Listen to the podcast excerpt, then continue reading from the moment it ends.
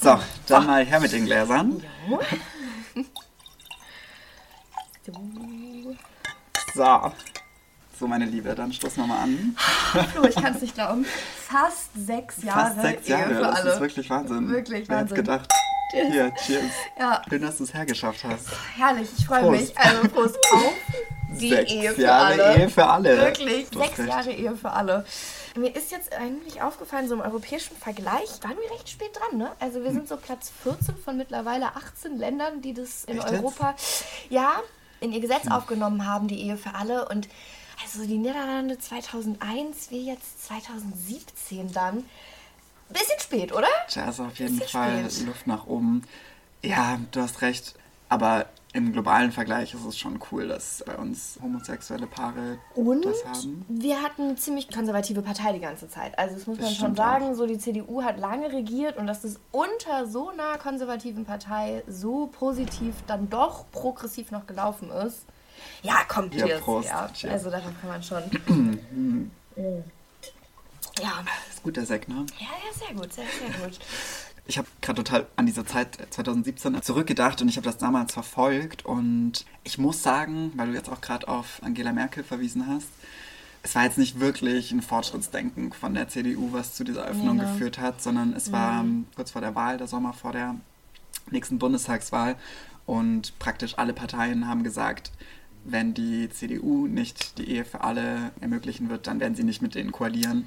Deswegen war es sozusagen die CDU unter Druck und mussten das machen und haben mit dieser Entscheidung einfach nur den anderen Parteien, also den Wind aus den Segeln genommen ein bisschen und den. War das Thema nicht diese. Runde bei der Brigitte mit den Moderatorinnen von der Brigitte? Ja, genau. Ja, genau. Und da hat doch Angie auch von diesem äh, einschneidenden Erlebnis erzählt. Ja. Was war das denn auch für eine Familie, die sie da getroffen hatte? Und zwar war das so, dass sie erzählt hat in dieser Runde, dass sie in ihrem Wahlkreis hat sie eine Frau getroffen und die hat zu ihr gesagt, Frau Merkel, ich und meine Frau, wir haben acht Pflegekinder und kommen Sie mal zu uns und ich zeige Ihnen, dass unsere Ehe doch ganz normal ist sozusagen. Sinngemäß. war nie da, oder? Sie war nie da. Aber das war einschneidend. Es war einschneidend auf jeden Fall. Ja. Und also Aber sozusagen der es war Hintergrund war, man musste ihr auf jeden Fall vor Augen halten, dass homosexuelle Beziehungen ja eigentlich wie heterosexuelle Beziehungen sind. Also nur dadurch hat sie es erst erwägt, dass, dass diese Öffnung stattfinden kann. Also es, auf jeden Fall, da wird dieses Machtgefälle total deutlich, dass sozusagen homosexuelle Menschen oder gleichgeschlechtliche Paare sich immer noch sehr anbiedern müssen an dieses heterosexuelle Beziehungsmodell. Also die Legitimation ist so ein bisschen. Und naja. ich meine, sie hat im Endeffekt auch dagegen gestimmt, ne? Sie hat also, dagegen gestimmt, also ja. dennoch, und trotz dieses einschneidenden Erlebnisses. Soll ich dir mal die Zahlen sagen Ja, wie von viele dem haben Dings? dagegen gestimmt? Es ist echt erschreckend. Und zwar haben immer noch, trotz allem, 226 Leute im Bundestag dagegen gestimmt und 393 dafür. Also es war jetzt auch keine wirklich eindeutige Entscheidung, muss man Oh, das sagen. tut schon weh. Das tut schon weh. Aber immerhin ist es durchgegangen, oder? Da sagst du auch wieder was. Ja. Cheers. Cheers. Ja. Obwohl man sich schon fragen muss, wer davon jetzt im Endeffekt ähm, profitiert. Ne? Hm.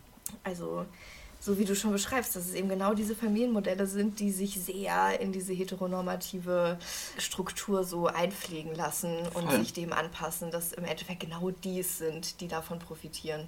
Ja. Ja, und es ist auch irgendwie, wenn man mal so drüber nachdenkt, gibt es ja auch mittlerweile einfach wahnsinnig viele andere Beziehungsmodelle und vor allem auch Familienmodelle. Also auch dieses. Zusammendenken von Kindern und Adoption. Ich glaube, Angie hatte doch damals auch in dem Zusammenhang wirklich sowas gesagt wie so, naja, aber wir sind ja schon so weit, dass das Jugendamt jetzt mittlerweile sich im Zweifelsfall dafür entscheidet, dass ein gleichgeschlechtliches Paar ein Kind adoptieren darf, wenn das von Eltern zu Hause geschlagen wird. Also es wird sich dann gegen Wahnsinn. die Gewalt und für dann doch die gleichgeschlechtliche ähm, Beziehung, auch wenn sie noch nicht in der Ehe leben, entsteht. Vielleicht sollten wir uns grundsätzlich mal fragen, war das so eine krasse Errungenschaft, dass Ehe geöffnet worden ist oder nicht? Wer profitiert eigentlich davon und wer nicht? Haben wir Grund hier mit Sekt anzustoßen? Ja, absolut. Also brauchen wir als Gesellschaft überhaupt noch dieses Beziehungsmodell in dieser privilegierten Ausformulierung im Gesetz oder inwiefern wurde die Ehe damit nur verlängert, weil es eigentlich ein auslaufendes Modell ist, oder? Aber ich glaube, die Politik nimmt es wahr. Und ähm, vielleicht sollten wir darauf mal einen Blick werfen. Finde ich eine sehr gute Idee.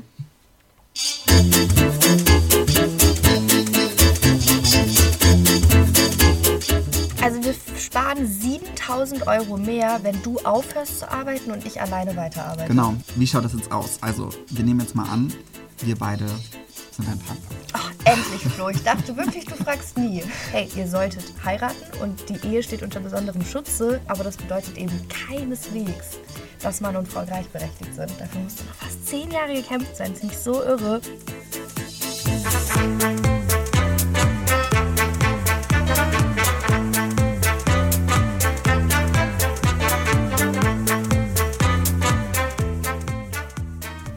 Bevor wir jetzt direkt reinstarten, wollen wir uns einmal kurz vorstellen, damit ihr wisst, mit wem ihr es überhaupt zu tun habt. Ich bin Liv und benutze die Pronomen sie, ihr.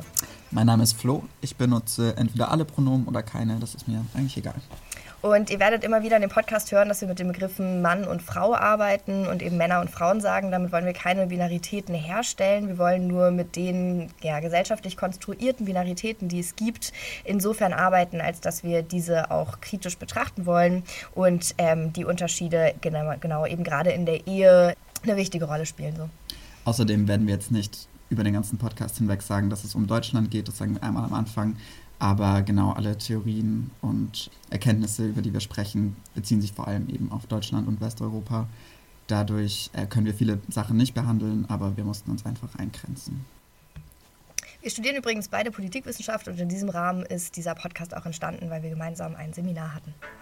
Genau, und jetzt ganz viel Spaß.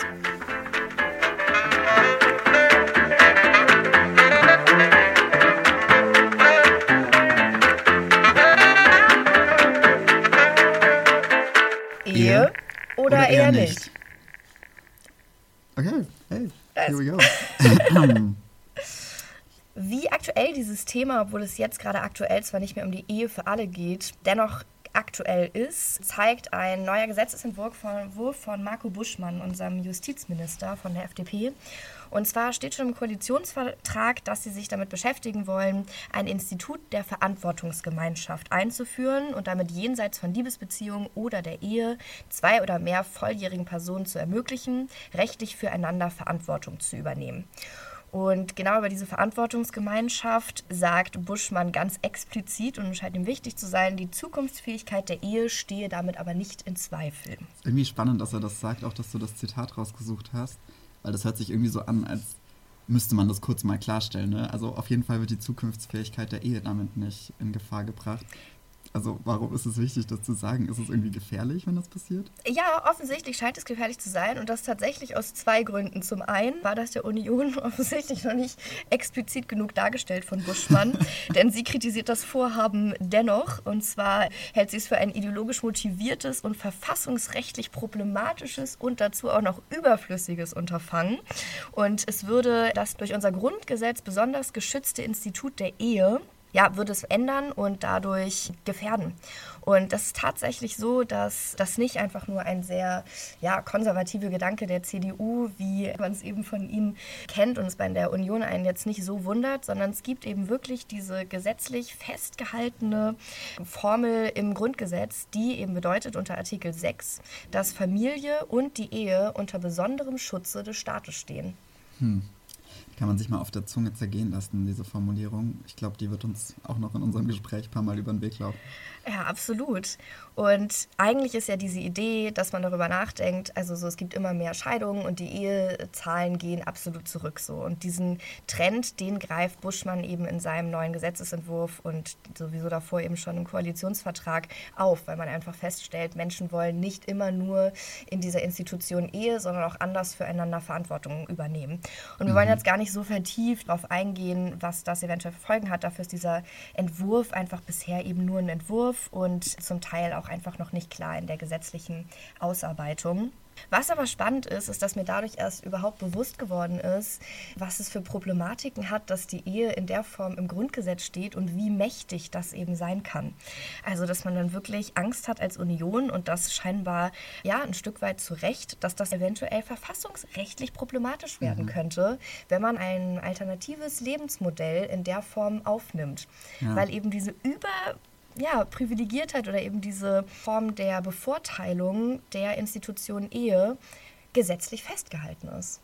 Warum interessiert es den Staat eigentlich mal ganz direkt gefragt, wen ich liebe und wie ich mit der Person zusammenlebe? Also ist schon absurd, oder? Also mir war das auch nicht so bewusst, wie, wie groß da der, der Einfluss irgendwie in der Form wirklich ist, dass es im Grundgesetz so festgehalten ist, dass es nicht einfach eine Institution ist, sondern eben, wie gesagt, sie auch so privilegiert sein muss und soll.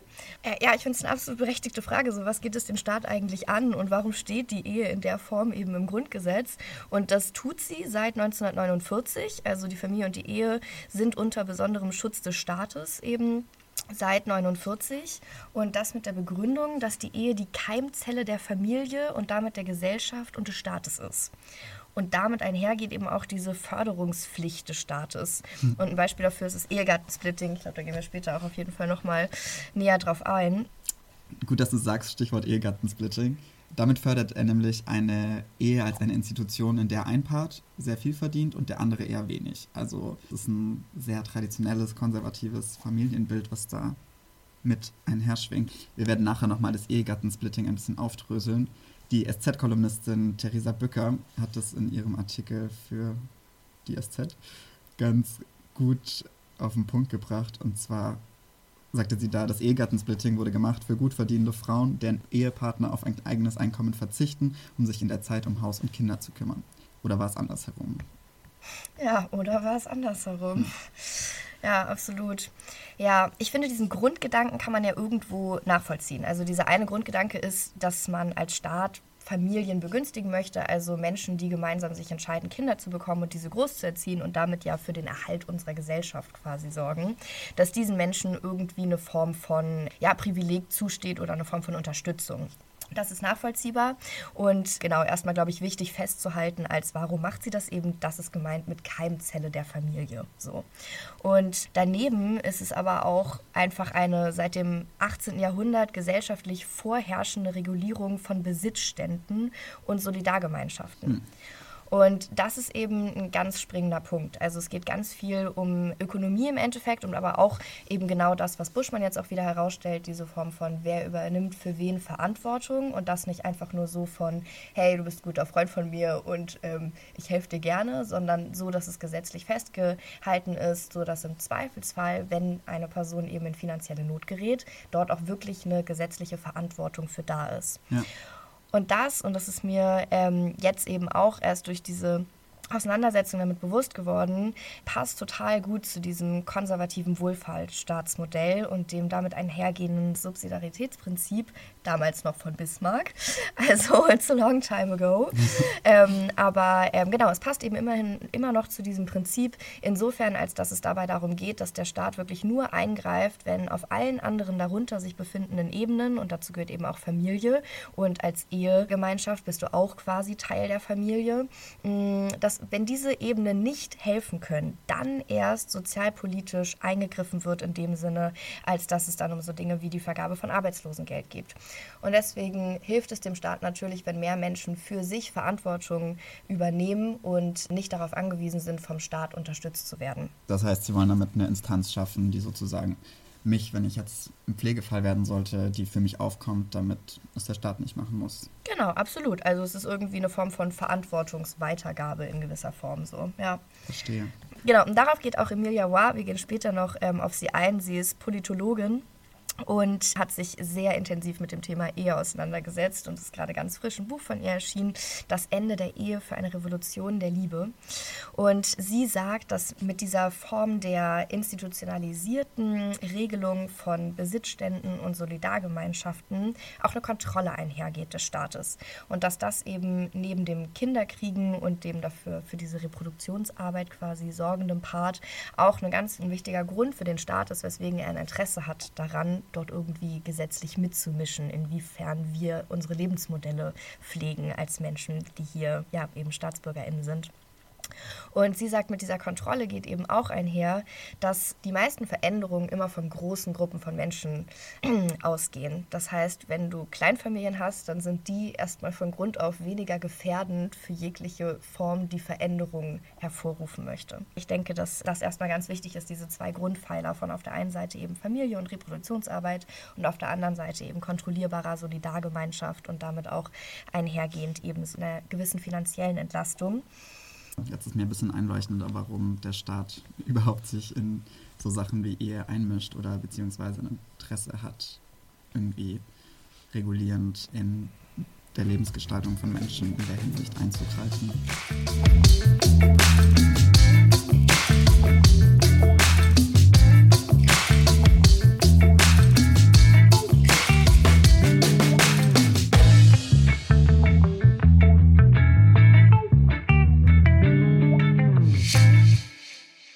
Es jetzt irre, weil man fragt sich dann natürlich so, okay, seit 1949 steht es im Grundgesetz, aber wie hat sich das alles eigentlich entwickelt? Und die Geschichte der Ehe beginnt, ich meine, es ist immer super schwierig zu sagen mhm. und es gibt verschiedene Theorien, wie das war, als die Menschheit entstanden ist und sich zuerst halt irgendwie zusammengetan hat. Wahrscheinlich gab es sowas wie freie Partnerinnenwahl und dann irgendwann Gruppenehen und dann war Monogamie so die Krone der Schöpfung. Auf der anderen Seite kann ich mir auch vorstellen, dass das ja ein Blick ist, der eben aus unserer heutigen Sicht entstanden ist und diese Theorien, die eben genau das sagen, im Nachhinein aus unserem Blick entstanden sind. Aber whatever, auf jeden Fall weiß man über die Antike schon ein bisschen mehr und da war es wohl tatsächlich üblich, dass man als Mann sowohl eine Frau als Hausfrau und Mutter hatte, als auch eine weitere Frau oder mehrere aus einer anderen Klasse, zum Beispiel eine Prostituierte, eine Sklavin. Und bis Ende der Feudalgesellschaft waren Ehetraditionen insofern konstruiert, als dass die Ehe quasi ein rein politisches Konstrukt war.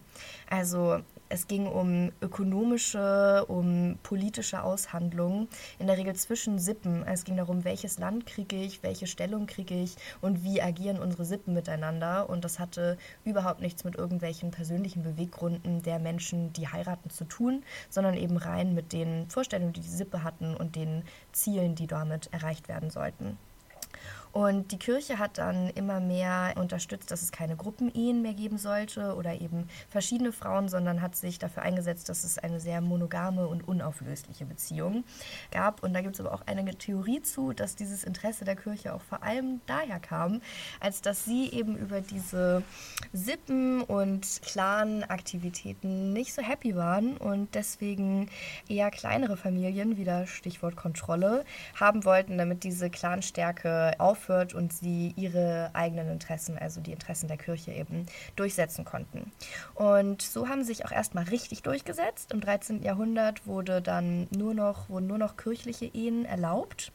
Und zum 16. Jahrhundert wurde das dann auch aufgrund von Luther wieder verweltlicht. Und diese Erfindung, dass Ehe etwas mit Liebe und Leidenschaft zu tun hat, ist tatsächlich eine Erfindung der Moderne. Also es haben wirklich die RomantikerInnen erst in unsere Gesellschaft gebracht. Und das war für mich echt nochmal mindblowing. Ja, ich glaube auch, dass unser Blick jetzt auf Ehe ziemlich verklärt ist, wenn man dran denkt, dass eben für die meiste Zeit des Bestehens der Menschheit Ehe was ganz klar, wie du gerade eben gesagt hast, etwas war, um politische und ökonomische Allianzen einzugehen.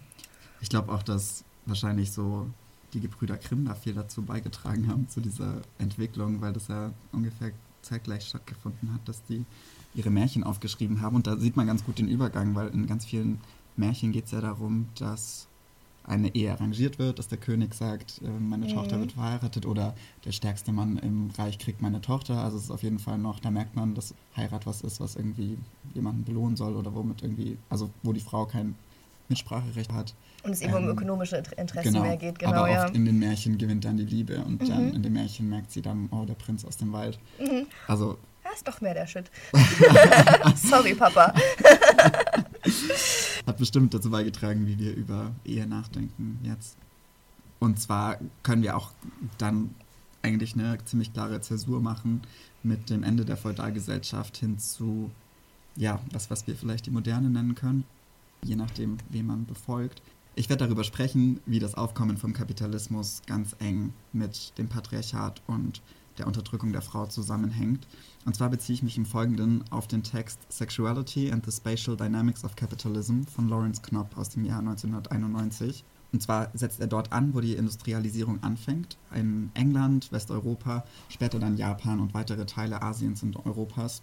Aber jetzt für die Beobachtungen ist vor allen Dingen Westeuropa zentral, vor allem mit dem Aufkommen von Fabriken, sind ganz viele Binaritäten entstanden. Um ein paar zu nennen, zu Hause wurde ganz klar vom Arbeitsplatz abgetrennt. Dann wurde die außerhäusliche ganz klar von der häuslichen Arbeit getrennt. Er nennt das Public versus Private Labor. Und die Produktionsarbeit wurde klar von der Reproduktionsarbeit geteilt und einem Geschlecht zugeordnet. Davor war die Ausgangssituation, so wie du gesagt hast, die Leibeigenschaft, da kann man sagen, die war für beide Geschlechter gleich beschissen.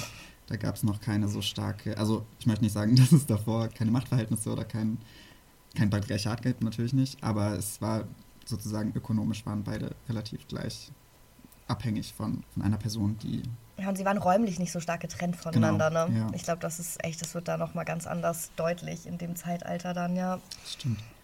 Genau, und da müssen wir auch auf jeden Fall unterscheiden, dass diese Binarität von Zuhause und Arbeitsplatz, die gilt nur für Männer. Für Frauen war das Zuhause der Arbeitsplatz. Da gibt es kein, keine Unterscheidung. Die Ökonomisierung hat auch nicht vor anderen Lebensbereichen Halt gemacht. Das heißt, sie wurde übertragen auch aufs Privatleben sozusagen. Auf der Seite der Männer kann man sagen, die wurden total krass isoliert in der Zeit. Erstmal untereinander, weil sie im kapitalistischen System Konkurrenten sind, die um Arbeitsplätze konkurrieren und es gab auf jeden Fall zu wenig Arbeit für zu viele Menschen. Die Städte sind überlaufen. Es fand eine Prekarisierung der Lebensumstände statt und die Entstehung eines Proletariats.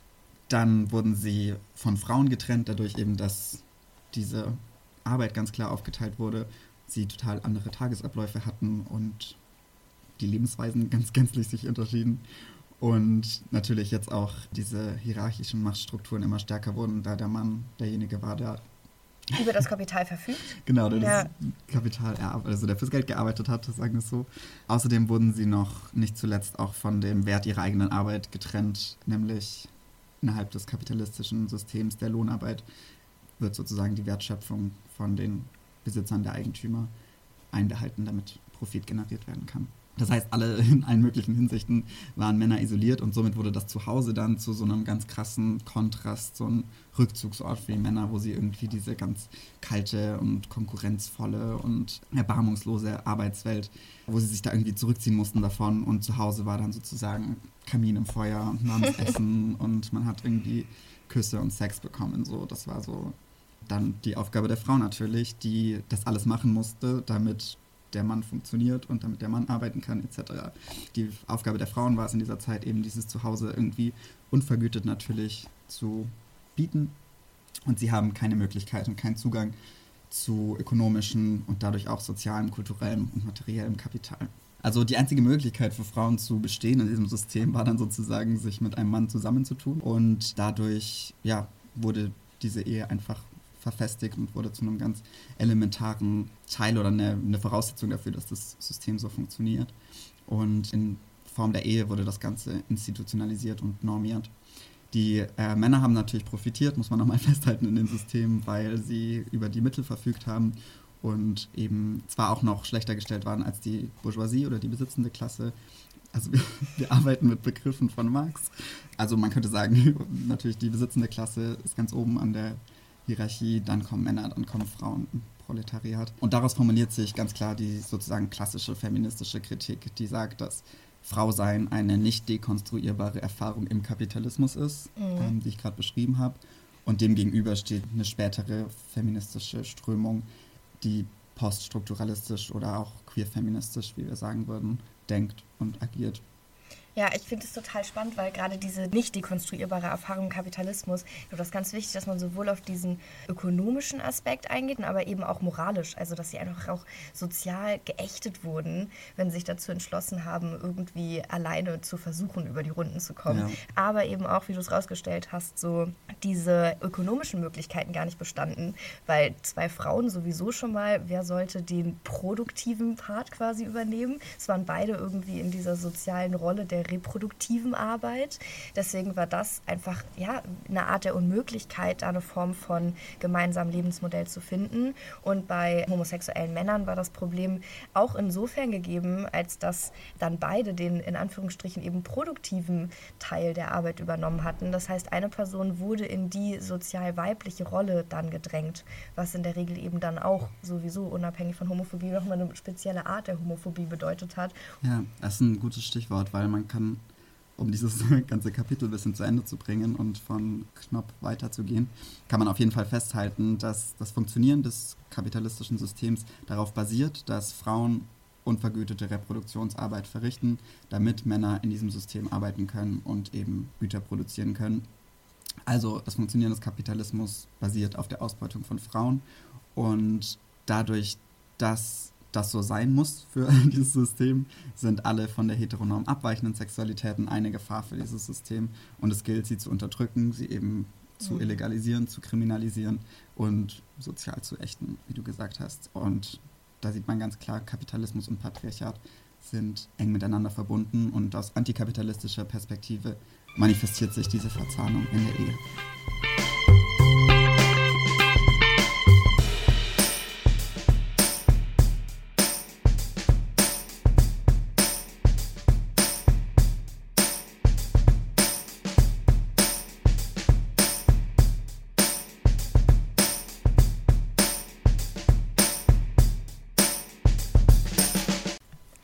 Feministisches Thema ist, das finde ich total nachvollziehbar, weil genau diese Abhängigkeitsverhältnisse, von denen hat ja jeder allein so Stichwort Care-Arbeit irgendwie in den aktuellen Debatten schon mal gehört. Was mich echt ein bisschen überrascht hat, war jetzt in der Auseinandersetzung mit so der feministischen Geschichte, dass in beinahe jedem feministischen Text dieses Thema Ehe vorkommt und schon mhm. immer wahrgenommen wurde als etwas, das ja, die Frauen keine gute Position bringt, mal ganz platt formuliert. Und schon Olympe de Gouges hat 1791 den meiner Meinung nach legendären Satz gesagt, die Ehe ist das Grab des Vertrauens und der Liebe. Wow.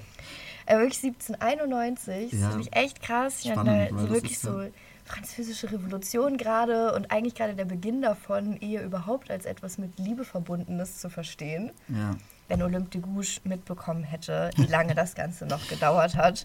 Sie hat wirklich damals in demselben Text, aus dem ich gerade zitiert habe, das nochmal beschrieben, als so, ja, vielleicht ist die Ehe gerade nicht das Thema, aber man kann ja schon mal versuchen, mit einem neuen Gesellschaftsvertrag für Mann und Frau was zu ebnen, wenn sie gewusst hätte, wie sehr sich noch künftige noch dauert, ne? Feministinnen damit auseinandersetzen werden. Wow. Wir haben ja nach noch ein paar Jahreszahlen, die das ja, gut unterstreichen. Ja, also so das fand ich sehr spannend, inwiefern sich eben die Ehe schon so früh als Thema bei Feministinnen Feministin Raum geschaffen hat. Wahrscheinlich schon viel früher, aber wir haben einfach keine Aufzeichnung ja, davon. Voll, stimmt, ja. Das ist natürlich nicht bei allen Feministinnen direkt die Meinung, dass man die Ehe abschaffen sollte. Doch was wirklich bis heute eben weit verbreitet ist, ist, dass die Frau mit der Ehe auf eine Art verschwindet. Also sowohl rechtlich als auch politisch als auch wirtschaftlich. Ja, und auch ganz irgendwie reell, wenn du drüber nachdenkst, könntest du den mh, hm, Geburtsnamen von deiner Oma nennen. Ja, Biber. okay.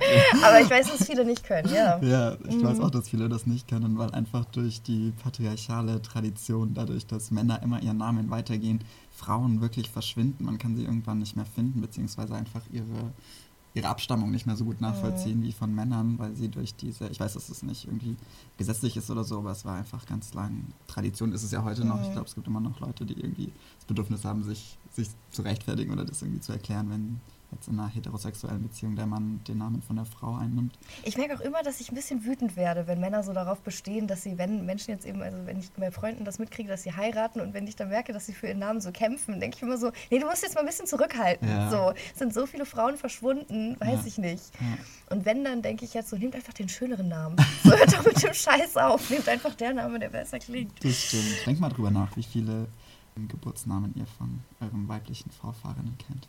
Ja. Ja. Genau, und ersetzlich ist es so nachvollziehbar, inwiefern sich eben dieses Verschwinden manifestiert, beziehungsweise eben dieses Rechtliche nicht stattfinden in der Ehe manifestiert wird. Und ich glaube, Olympe de Gouges hätte sich wirklich im Grabe umgedreht, wenn sie gewusst hätte, dass 1949 die Ehe eingeführt wurde ins Grundgesetz und damit aber erst 1957 ergänzt wurde, dass Frau und Mann übrigens gleichberechtigt sein sollten. ähm, ja, fast zehn Jahre später, ach so, vielleicht könnten wir das ja mal ergänzen. Also wie sehr eben Gleichberechtigung nicht nicht in der Ehe mhm. vorkommt. Also, dass es einfach fast zehn Jahre lang ein Gesetz gab, hey, ihr solltet heiraten und die Ehe steht unter besonderem Schutze, aber das bedeutet eben keineswegs, dass Mann und Frau gleichberechtigt sind. Dafür musste noch fast zehn Jahre gekämpft sein. Das ist nicht so irre. Und auch dann war es auf dem Papier so, ne? Aber bis das sich irgendwie übersetzt hat in die Gesellschaft. Ja, und ich meine, lange hat es bedeutet, trotz dieser eben Gleichberechtigung gesetzlich gesehen, dass dennoch die Frau natürlich die Pflicht hatte, den Haushalt zu führen und alles mit der, alle damit verbundenen Tätigkeiten eben auszuführen. Und das ist wirklich, also das gesetzlich festgehalten. Ich kann, ich ja, finde es immer noch krass und dann auch eben nur arbeiten durfte wenn der Mann das erlaubt hat. Ja, und das, das ist absurd. 1977. Flo, Wahnsinn. unsere Eltern waren, ich weiß nicht, ja, Ja. meine waren über 10. Es ist so, Ebenso. es ist zu nah dran. Ja, es ist wahnsinnig nah an uns dran. Aber jetzt hole ich das Ganze noch näher an uns ran. Nein! Denn, das hast du bestimmt auch schon oft gehört, aber ein Gesetz, das die Vergewaltigung innerhalb der Ehe als Vergewaltigung anerkannt hat und sozusagen kriminalisiert hat, wurde erst 1997 eingeführt. Und das ist zwei Jahre vor meinem Geburtstag. Ja, mein Geburtsjahr. Also Ja, herrlich. siehst du? Herrlich. Also Mhm. das ist wirklich nah an uns dran. Und ich habe da ein kleines Zitat mitgebracht vom Bundesgerichtshof. Also es ist kein Gesetz, aber es ist ein, ein Kommentar und ein sozusagen, wo klar wird, was von Frauen erwartet wird. Und jetzt halte ich fest. Die Frau genügt ihren ehelichen Pflichten nicht schon damit, dass sie die Beiwohnung teilnahmslos geschehen lässt, wenn es ihr infolge ihrer Veranlagung oder aus anderen Gründen versagt bleibt, im ehelichen Verkehr Befriedigung zu finden, so fordert die Ehe von ihr doch eine Gewährung in ehelicher Zuneigung und Opferbereitschaft und verbietet es, Gleichgültigkeit oder Widerwillen zur Schau zu tragen. Ey, Wahnsinn. Ja. Es ist so krass. Ich, also wirklich, ich finde, diese Ergänzung mit Gleichgültigkeit ist nochmal so, reibt nochmal einen rein. Also es darf mir nicht mal egal sein. Ja. So, ich, ich, ich darf schon nicht sagen, dass ich scheiße ja, finde, genau. aber es darf mir nicht mal egal sein. Stimmt, das ist so absurd. So ich finde, das hört sich an wie so aus so einem dystopischen Roman, so, weißt Ja. du, so irgendwie so. The Handmaid's Dann so, ah nee, war 1900 wann? Ja, 66. 66. Ja, und jetzt hole ich das Ganze nochmal näher an uns ran, weil es reicht noch nicht. Weißt du, wer damals dagegen gestimmt Ja, hat? dass- Friedrich Merz. Ey, das ist so absurd. Also Friedrich Merz, nochmal um es festzuhalten, das wissen auch die meisten, aber man kann es nicht oft genug sagen, hat dagegen gestimmt, dass die Vergewaltigung innerhalb der Ehe zu einem Strafbestand wird. Und Der Mann, der heute Bundesvorsitzender der CDU ist. mhm, heute, der- an diesem also- Tag, bei dieser Aufnahme, ist er Oppositionsführer in unserem Bundestag.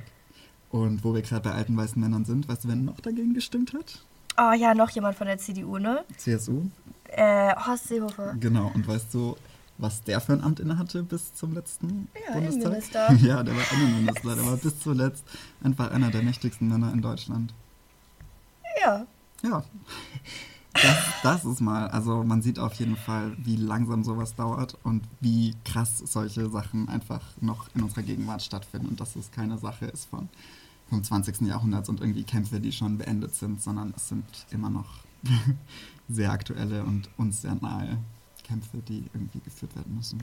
Ja, eben absolut. Und dass wir das eben auch nicht hinter uns gelassen haben. Weil auch wenn solche Keineswegs. Menschen meinetwegen mittlerweile ein bisschen liberaler denken mögen oder ein bisschen progressiver denken mögen und die Entscheidung vielleicht hoffentlich bereuen im Nachhinein, so ist es dennoch einfach, ja, also so wir zeigen ja auch unser politisches Gesicht damit, dass wir solche Menschen nicht dafür sanktionieren, dass sie solche Ja. Entscheidungen damals getroffen haben. Also es ist echt der absolute Wahnsinn. Ja, nochmal kurz am Recap. 1790, 1790 forderte Olympe de Gouges bereits, dass Frauen das Recht haben sollten, unabhängig vom Manne Besitz zu haben und diesen zu teilen. Und eben in einer Ehe auch eine Form von Gleichberechtigung zu erleben. Aber gut, some, some things take time. Nein, das kann man gar nicht so wegwischen. Ähm, ich meine, was aber natürlich trotzdem erwähnen muss, ist, seitdem hat sich natürlich einiges getan und auf manche Dinge wäre Olympe de Gouges bestimmt auch stolz, dass sie mittlerweile so sind, wie sie sind. Aber es ist einfach hart, wie viel eben erkämpft werden musste in den letzten Jahren in Richtung Gleichberechtigung und Ermächtigung in der Ehe für die Frau und dafür gesorgt werden musste, dass die Frau nicht einfach komplett verschwindet, wenn sie heiratet. Und trotzdem ist es immer noch so, dass der Großteil dieser unsichtbaren Arbeit in Anführungsstrichen, also dieser Care-Arbeit, dieses Pflegen, die reproduktive Arbeit, und es gibt ganz aktuelle Studien dazu, die wird immer noch pro Tag fast drei Stunden mehr Krass. von Frauen gemacht in Deutschland. Und damit sind wir über dem Durchschnitt, also der Ungerechtigkeit.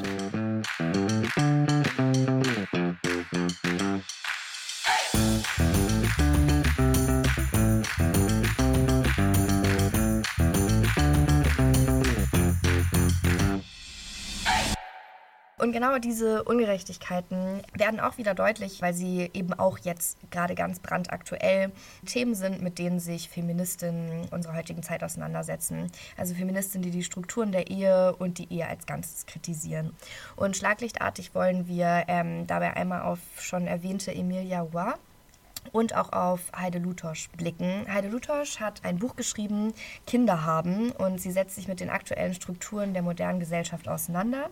Und sie beschreibt anhand ihrer eigenen Situation quasi mhm. als Mutter und irgendwie Feministin die Unmöglichkeit, diesen patriarchalen Strukturen, auch wenn man sie versteht, auch wenn man sie betrachtet, auch wenn man dagegen vorgehen will, zu entweichen. Mhm.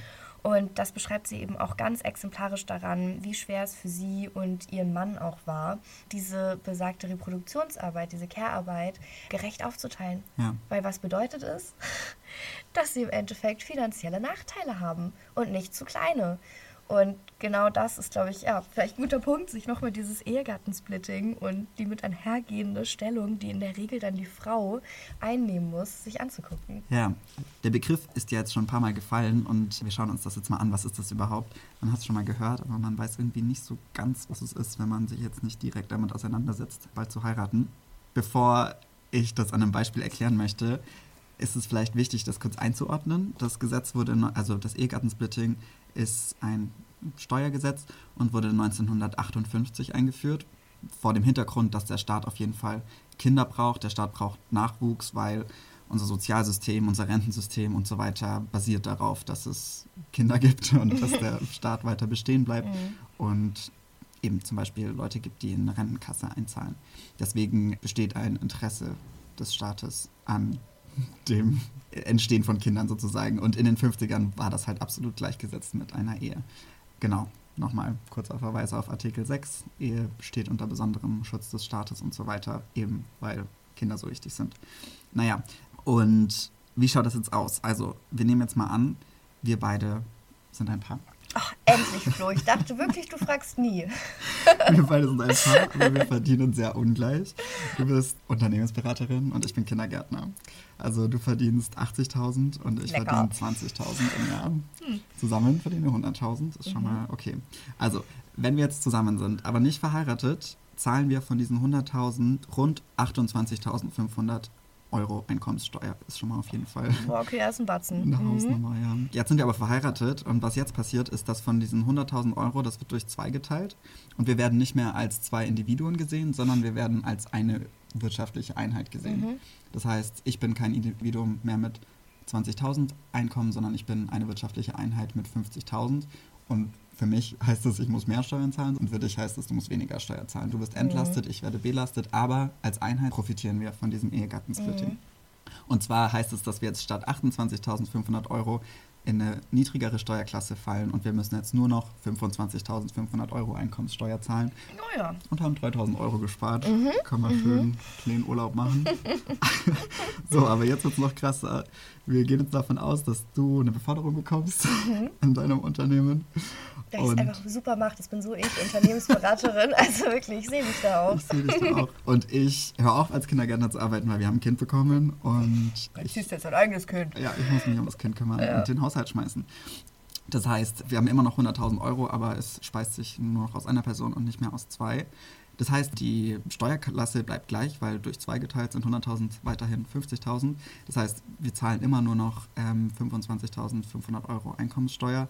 Aber wärst du allein, also wenn wir nicht verheiratet, müsstest du von diesen 100.000 Euro, weil die dann eine höhere Steuerklasse sind als deine ursprünglichen 80.000 Euro, müsstest du eigentlich 35.000 Euro abgeben. Das heißt, jetzt macht der Unterschied, dass wir verheiratet sind, fast 10.000 Euro aus, die wir an Steuern sparen. Also wir sparen 7000 Euro mehr, wenn du aufhörst zu arbeiten und ich alleine weiterarbeite. Genau, man kann festhalten, dass dieses Ehegattensplitting finanziell am attraktivsten für Eheleute ist, je größer deren Gehaltsunterschied ist. Das heißt, so je mehr krass. du verdienst und je weniger ich verdiene, desto mehr hat das eigentlich Sinn. Und sollten wir beide ungefähr gleich verdienen, bräuchten wir nicht heiraten, weil dann macht es keinen Sinn. Also genau vor dem Problem stand eben dann auch Heide Lutosch. Das hat sie in ihrem Buch nämlich beschrieben. Und die haben beide den gleichen Job. Beide arbeiten als JournalistInnen und AutorInnen. Und erstmal hat sie schon mal weniger verdient, was ja meist einhergeht in unserer Gesellschaft durch diesen Gender Pay Gap mhm. eben. Und dann kommt dazu, dass sie sich eben feministisch wie sie sind, die Reproduktionsarbeit teilen wollten, was bedeutet hat, dass beide in Teilzeit gearbeitet hatten. Und dann hatten sie von dem Ehegattensplitting niente nada. Das ist so krass. Und wie du sagst, so dieser Gender Pay Gap ist halt auch total wichtig, weil der wird durch dieses Ehegattensplitting nur noch befördert und vor allen Dingen verfestigt, weil gehen wir jetzt von unseren Traumjobs als Unternehmensberaterin und Kindergärtner weg und sagen, wir sind beide SchauspielerInnen mhm. und wir mhm. würden beide wahrscheinlich, sagen wir, ich würde ein bisschen mehr verdienen als du wegen dem Gender Pay Gap. Und wenn wir jetzt ein Kind bekommen und uns darüber unterhalten, okay, wer nimmt sich jetzt Elternzeit, würden wir wahrscheinlich sagen, du, weil ich einfach ein bisschen mehr verdiene. Und dadurch, dass du dann mehrere Jahre nicht arbeitest und ich schon, etc., etc., ich kann weiter an meiner Karriere arbeiten, wird dieser Gender Pay Gap einfach, der verfestigt sich, weil ich weiter verdienen werde und wir auch nicht mehr von dem Ehegattensplitting profitieren. Das heißt, mhm. die Leute, die profitieren, sind Leute mit einem Alleinverdiener und einer Person, die zu Hause bleiben. Das heißt, dieses Modell wird besonders dadurch gefördert. Ja, absolut. Und ich habe jetzt sogar noch eine Studie dazu gelesen, dass es tatsächlich auch so ist, dass wenn beide Eltern gleich lange Elternzeit machen, es trotzdem in der Regel so ist, dass die Frau danach mit einem geringeren Einkommen wieder eingestellt wird als der Mann. Also selbst dann, wenn der Mann eben die Elternzeit nimmt, die Pause nimmt und dann wieder eingestellt wird, ist trotzdem eben ja, Gender Pay Gap Kicks. Wow. Ja, also es ist wirklich überall und deswegen finde ich dieser Kausalzusammenhang, der immer geschlossen wird zwischen eben, wir müssen die Ehe schützen, weil wir wollen Kinder kriegen in unserer Gesellschaft eben supporten als Staat, ist so absurd, weil man davon ausgeht, dass die meisten Kinder ähm, in der Ehe eben mhm. entstehen und es ist so, aber nicht, weil die Menschen eben in der Ehe an sich leben und dann Kinder kriegen, sondern weil sie sich natürlich dazu entschließen, in diese Ehe zu gehen, weil Kinder teuer sind und sie irgendeine Form von Support eben brauchen. Das ist ein total wichtiger Punkt, ja. Und das finde ich wirklich so wichtig, also dass man diesen, ja, diesen Fehlschluss nicht machen darf, dass man davon ausgeht, so dass die meisten Kinder in der Ehe entstehen, weil das das Modell ist, das alle ja. abfeiern, sondern der Staat eben dieses Modell bietet und dann eben damit auch einhergeht, ja, und deswegen hört auch in der Regel dann die Frau auf zu arbeiten, weil wir als Staat immer noch den Gender Pay Gap nicht in den Griff bekommen und dieses Alleinverdienermodell mhm. eben durch, das, durch die Ehe und das Ehegattensplitting eben ja einfach bevorzugt wird. Ja. Und wenn du schaust, wie läuft es für mich am besten, dann nimmst du eben dieses Modell. Klar, ich finde, das ist gerade, also ich kann mir richtig vorstellen, wie ähm, Heide Lutosch mit ihrem Mann am Küchentisch saß und das besprochen hat. Und am Ende, im Endeffekt kann man, ja, man kann sich so man kann so aufgeklärt sein, wie man will, wie du vorhin gesagt hast, und trotzdem wirst du nicht letztendlich, weil was bringt es dir, du wirst nicht die Option wählen, wo du dann 7000 Euro im Jahr weniger machst, weil was bringt es dir? Also, sie haben es tatsächlich gemacht. Oh, also sie haben wirklich, sie sind die, ähm, den finanziellen Nachteil eingegangen, um okay. ähm, ja, also so, weil das auch beiden Bedürfnis war, dass sie, also sie wollten ja auch die Zeit mit ihrem Kind verbringen, das ist also ja, so. Ja, und sie wollten auch ähm, genau eben Teil der Kindererziehung und auch, ja, dann eben auch den Haushaltstätigkeiten sein und beide trotzdem weiter arbeiten. Ja, aber ich würde die Vermutung wagen, dass das nicht die Mehrheit der Leute ist. Nee, absolut nicht. Und es ist ja auch nachvollziehbar. Ja, klar, absolut. Total absolut das ist ja. zwar irgendwie ja. toll, dass sie es so machen, aber letztendlich sind sie diejenigen, die bezahlen dafür. Also. Ja.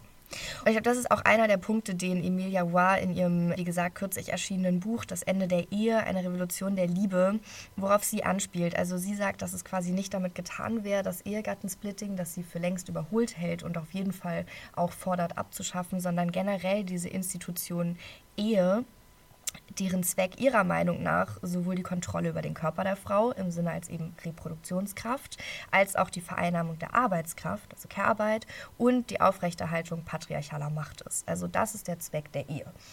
Und sie meint, dass diese Ehe so zu eng mit der männlichen Dominanz verknüpft ist, als dass eine Reform ihren Einfluss ändern könnte und beschreibt dann meiner Meinung nach sehr, sehr schön, inwiefern, also an verschiedenen Beispielen, inwiefern diese patriarchale Macht in dieser Institution Ehe sich in unserer Gesellschaft an jeder Ecke zeigt. Und selbst die Menschen, die nicht heiraten, total von dieser normativen Kraft, die diese Ehe hat, auch für die Menschen, die sie nicht eingehen, wie die eben immer wieder sichtbar wird in unserer Gesellschaft. Und das sind so kleine Beispiele, wie das es den Begriff Fräulein gab. Und der bedeutet, du bist keine ganze Frau, wenn du keinen Mann hast. Ja, ja. das männliche Pendant, ich weiß nicht, hast du schon mal von Herrlein gehört? ich nicht. So so. Ja. Und das sind eben diese Bilder auch, die entstehen noch heute. Ich meine, so Fräulein sagt kein, kein Mensch mehr, aber trotzdem so die Bilder, mit denen ich groß geworden bin. So. Und selbst wenn es so Filme wie jetzt LOL sind, mit Miley Cyrus so. Aber das hat mich so geprägt. Ich wollte unbedingt genau diese Liebesszenen, die sie dort gezeigt haben, die wollte ich auch. Und jetzt bin ich mit meinem Freund zusammen und denke, ja, ich hab sie. so. Und es ist doch ja. absurd. Weil es ist ja, und das finde ich, stellt sich schön heraus. Denkt, man kriegt immer Du sagst zwar, dass wir Fräulein nicht mehr sagen, ich muss das kurz einfügen. Ja. Das ist einfach so witzig. Als ich, ich glaube, es ist letztes Jahr gewesen, als ich einen Flug gebucht habe, ich glaube, es war Ryanair, konntest du als Titel auswählen, Herr, Frau und Fräulein. Nein! Und ich dachte mir so, not the third option we asked for.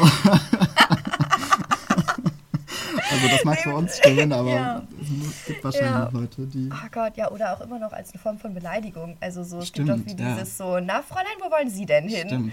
So, ja. Naja, also es geht auf jeden Fall, diese, diese Machtgefälle werden allein in so einer Sprache eben sehr, sehr Total. deutlich. Und ich finde so, das ist ja ein super emotionales Thema, so Ehe. Und die Menschen irgendwie, wir haben diese Bilder zum Teil eben, also der Großteil der Gesellschaft hat diese Bilder im Kopf, dieses, diesen Traum von eben romantischer Hochzeit und ach, wir machen jetzt alles ganz unpatriarchal und wir sind davon ja nicht durchdrungen so, sondern es ist alles ganz, ganz toll romantisch. Und ich glaube, es greift viele Menschen erstmal sehr an und sie kriegen sehr Angst. Und das ist auch die Erfahrung. Also ich war bei einer Lesung von ihr auch und das ist auch das, was sie schildert, so wie, wie ja, emotional die Menschen darauf reagieren, dass sie ein Ende der Ehe fordert.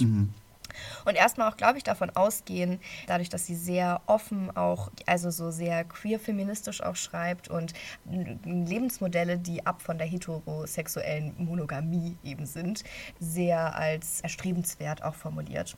Und ich glaube, da geht bei vielen so eine Angst dann los von, oh mein Gott, darf es jetzt keine heterosexuellen Zweierbeziehungen mehr geben? Und das Nein. ist nicht das, was sie meint. Und das finde ich ganz, ganz wichtig, dass es eben diese gesellschaftlichen Skripte gibt und sich das alles eben in dieser Vorstellung von, das ist die Krone der Schöpfung, dieses eine monogame Modell der heterosexuellen Zweierbeziehung. Und dass das aber einfach nicht the one and only shit sein sollte. Also es geht überhaupt nicht darum, das abzuschaffen, dass es zweier heterosexuelle Beziehungen geben darf oder keine zwei Menschen mehr ein Kind zusammenkriegen sollen. Nein, es geht einfach darum, auch Alternativen möglich zu machen und diese krasse Bevorteilung von eben diesem einen Lebensmodell aufzulösen. Ja, wichtiger Punkt. Gut, dass du sagst. Das müssen wir ja genau nochmal kurz anmerken, dass eben ganz viele Personen, wie vor allem alleinerziehende Eltern, die auch fast in 90 Prozent der Fälle Frauen sind und nicht verheiratete Paare einfach, dass das für die überhaupt nichts bringt, dieses Ehegattensplitting. Ja, aber dass das natürlich Menschen sind, die eher, also eigentlich dadurch gefördert werden sollten, weil das sind eben oft einkommensschwächere Haushalte und die sollten unterstützt werden und was unterstützt werden sollen, sind Menschen mit Kindern anstatt Menschen mit Ehe. Und dadurch, dass Genau. dieses Gesetz so alt ist und in den 50ern entstanden ist, wo das noch gleichgesetzt worden ist, haben wir den jetzigen Zustand. Aber Ja, und dabei wird ja auch, finde ich, immer total vergessen, dass es so viele Menschen gibt, die verheiratet sind, die davon total profitieren von dem Ehegattensplitting und keine Kinder haben. Klar. Also die einfach wirklich nichts zu der Reproduktion unserer Gesellschaft in ja, Anführungsstrichen aber es ist auch ihr gutes. Recht natürlich. Aber Ja. ähm, das stimmt. Also es hat einfach, es verfehlt mittlerweile seinen Zweck, könnte man sagen. Ja.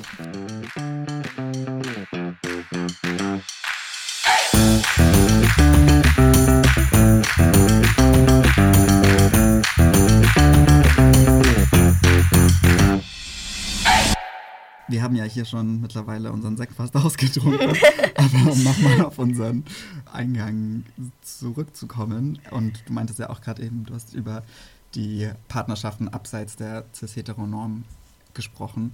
Und wir haben uns ja eigentlich getroffen, um auf die Ehe für alle als ein Akt der Toleranz anzustoßen.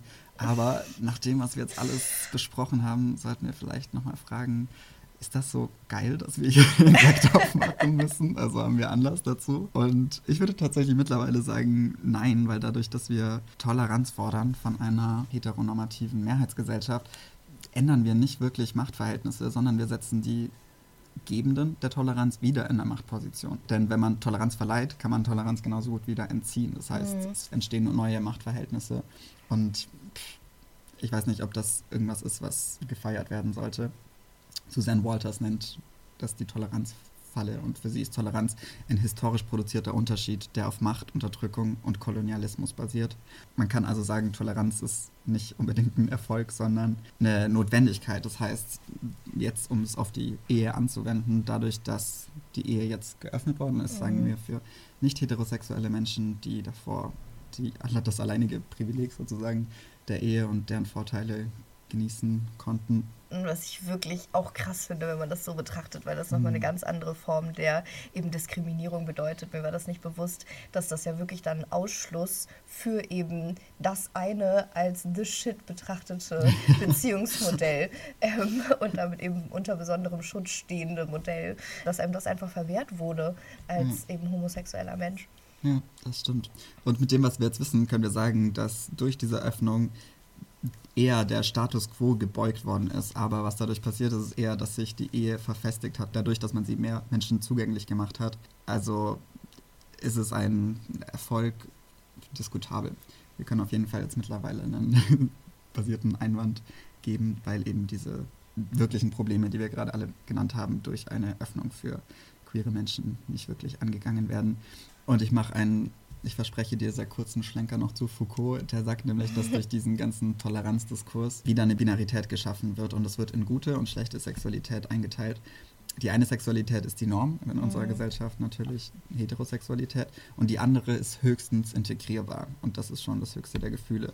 Und auch wenn wir queere Themen inkludieren, das heißt, wenn wir queeren Leuten die Ehe zugestehen, ändert sich das Machtverhältnis bzw. das Ordnungsprinzip der Tolerierenden und der Tolerierten nicht. Also im Prinzip genau das, über was wir gerade geredet haben. Ja, und es lässt so ein bisschen Fragezeichen in meinem Kopf zumindest. Ja, das ist auch was, was Emilia Roy in ihrem Buch anspricht. Also sie sagt, wenn sie heterosexuelle Beziehungen beschreibt, meint sie nicht automatisch Mann und Frau, sondern für sie sind, können genauso gut homosexuelle Ehepaare genau in diese mhm. heterosexuelle ja. Normativität und diese Rollen, die damit eben einhergehen und auch so einer gewissen Vormachtstellung eben verbunden sein. Sehr spannend. Ja, finde ich auch. Und sie, genau, fordert eben genau deswegen auch, dass die Ehe aufgelöst wird, weil sie ja absolut keine Besserung darin sieht, dass man es eben für, für mehr Menschen öffnet. Also nicht, dass sie gegen die Öffnung jetzt gewesen wäre in der mhm. Form, aber eben genau aus den Gründen, die du genannt hast. Sie fordert stattdessen, ich finde es jetzt ganz spannend, mal zu überlegen, was kann es denn geben? Sie fordert, dass es eine Abschaffung der Trennung von bezahlter und unbezahlter Arbeit gibt. Also genau das, was du mit der Industrialisierung einhergehend und dieser engen Verzahnung von Kapitalismus und eben der Ungerechtigkeit bzw. Der, der Abhängigkeit von Mann und Frau und dieser Trennung von reproduktiver und produktiver Arbeit, genau diese Trennung möchte sie quasi abschaffen. Mhm. Und sie sagt, das ist revolutionär, weil dadurch würdest du eine absolute Aufwertung der Care-Arbeit benötigen, also um das umzusetzen. Und es würde die gesamte Idee von wirtschaftlichem Wachstum, die eben mit dem Kapitalismus und damit mit dem System, in dem wir leben, einhergeht, aufrütteln. Aber genau das meint sie, ist, ist nötig. Und sie fordert eben, dass mehr Menschen ähm, an der Kindererziehung beteiligt sind, dass es mehr Lebenskonstellationen gibt, die möglich sind und nicht diese Vormachtstellung der Ehe und der eben damit einhergehenden heterosexuellen Zweierbeziehungen gelebt werden. Und dass es nicht nur um Verbindungen und Lebenskonstellationen gibt, die auf biologischen Bindungen beruhen, sondern auch das Nachbarschaften, das WGs. Sie ist nach Berlin gezogen und meinte so, ey, WG ist mega geil, warum kommt irgendwann der Punkt mit 50 oder halt schon eigentlich früher mit 30, ja. 40, dass die Leute sagen so, oh Gott, ey, die sind irgendwie nicht hinweggekommen und irgendwie mal erwachsen geworden, so wenn die immer noch in der WG leben. Ja, äh, why not? Mhm. Also so sich einfach gegenseitig ja, Verantwortung zu schenken und zu geben und andere Formen möglich zu machen. Und wie gesagt, damit meint sie die ganze Zeit nicht, dass es deswegen keine Zweier-Paarbeziehung mehr geben darf, so. Aber es sollte eben nicht diese überlegene Norm von Liebe und Familie geben. Und diese Übermacht der Ehe und der Kernfamilie schwächt ihrer Meinung nach die Kraft und das Potenzial von Gemeinschaft. Und gerade in so einer Gesellschaft, in der wir leben, die so viele Probleme gerade hat, die so viele Krisen gerade durchlebt, die so sehr Veränderung bedarf, ähm, die braucht Energie. Und sie sagt, dass genau diese Energie eben aus einem gemeinschaftlicheren Denken und einem Öffnen von eben Lebensmodellen nötig ist. Und sie fordert auch ganz konkret, dass es eine feministische Steuer geben sollte. Also, dass es nicht nur die Abschaffung des Ehegattensplittings geben sollte und ein Ausgleich der Gender Bias, sondern sagt auch, dass es einen Gender Bias gibt, der bei der Budgetgestaltung des öffentlichen Haushalts, also für welche Sektoren wird Geld ausgegeben, dass wenn man das vergleicht, ob in diesen Sektoren eben das eher ein männerdominierter oder ein frauendominierter Sektor ist, zum Beispiel Frauenfußball, Männerfußball oder sowas wie Polizei auf der einen Seite und Bundeswehr und auf der anderen Seite sowas wie frühkindliche Erziehung und generell die Pflege. Mhm. Dass diese Sektoren einfach mehr subventioniert werden und dadurch die Frauen A, weil sie eben häufig die sind, die beim Ehegattensplitting in Teilzeit arbeiten und deswegen mehr Steuern zahlen, im Endeffekt die sind, die weniger von diesen Steuern haben, weil also, sie genau aus diesen Bereichen eben nicht profitieren das können. Das ist ja auf doppelte Weise einfach ungerecht. Ja, genau. Und deswegen fordert sie eben so eine feministische Lohnausgleichszahlung. Ich meine, das müsste man jetzt wieder vertiefen. Dafür, das sprengt jetzt, glaube ich, hier den Rahmen. Aber was man natürlich sagen kann, ist, dass all diese Vorschläge, auch wenn irgendwie die Bundesregierung sich dann auf die Fahnen schreibt, so, ja, wir wollen dafür sorgen, dass es eben mehr Gleichberechtigung gibt. Ja, warum, warum passiert das nicht wirklich? Naja, weil im Endeffekt die meisten Menschen, die die Gesetze machen, auch Menschen sind, die genau davon profitieren. Mhm. Auch verheiratete, mittelalte Männer, die halt irgendwie die Alleinverdienenden sind und gegen seine eigenen Privilegien ja, Gesetze zu erlassen. Ab, auf dem sie sitzen, das stimmt natürlich. Absolut, genau, genau das. Und dann gibt es eben dies, das, was wir schon angesprochen hatten, dieses gesetzliche Problem, dass im Grundgesetz einfach steht, dass die Ehe bevorteilt werden muss. Und da ist eben die Frage, inwiefern das wirklich bedeutet, ob das nicht viel mehr auslegbar ist, als die Ehe darf nicht benachteiligt werden, was aber nicht ausschließen würde, als dass man sie gleichsetzt mit anderen Lebensmodellen. Und da sieht Emilia Roy auch eine Hoffnung drin. Und ich glaube, du hattest doch auch da was gelesen, dass es da schon Vorschläge gibt für quasi einen neuen Gesetzesentwurf, oder? Ja, äh, neu nicht unbedingt. Der Text wurde schon 1991 ja. formuliert, aber wir haben ja mittlerweile gelernt, dass feministische Forderungen oftmals Jahrzehnte bis Jahrhunderte dauern. Aber tatsächlich gibt es ein Frankfurter Frauenmanifest von 1991 und da drin steht, Frauen und Männer, die Kinder aufziehen, beziehungsweise kranke oder alte Menschen versorgen, stehen unter besonderem Schutz des Staates. Andere Lebensgemeinschaften, die auf Dauer angelegt sind, haben Anspruch auf Schutz vor Diskriminierung. Das ist eine ziemlich konkrete und ziemlich, ein ziemlich inkludierender Vorschlag, diesen Artikel 6 umzuschreiben. Ja, also eben wirklich anstatt von Familie und die Ehe zu schützen, die Frauen und Männer, die Kinder aufziehen. Ja, genau oder auch kranke oder alte Menschen versorgen. Und das steht da sogar, sehe ich gerade, in eckigen Klammern. also nehmt's rein, aber müsst ihr nicht mal unbedingt, aber ändert irgendwas, please. oh Mann. Ja. ja wow. Mhm. Okay. Ja, du, ähm. Das letzte Wort ist auf jeden Fall noch nicht gesprochen. Das stimmt. Und ich sehe gerade, wir haben unseren Sekt ausgetrunken, aber ich hatte Bock, noch einen Sekt zu trinken. Ja, lass mal zum Späti gehen. Soll es zum Späti gehen? Ja. Hey, ich wollte auch eigentlich noch über, ähm, wir haben total vergessen, über Biomacht zu reden. Ach, scheiße, stimmt. Ich wollte nur kurz über Foucault reden, aber wir hätten eigentlich noch über Biomacht und Sexualität. Und Nationalismus wollten wir doch eigentlich Ach, auch noch verdammt. Das ist eine interessante Sache, ne? weil ja. es ist halt, ähm, wenn man sich anschaut, dass zum Beispiel so Leute, ich finde das ein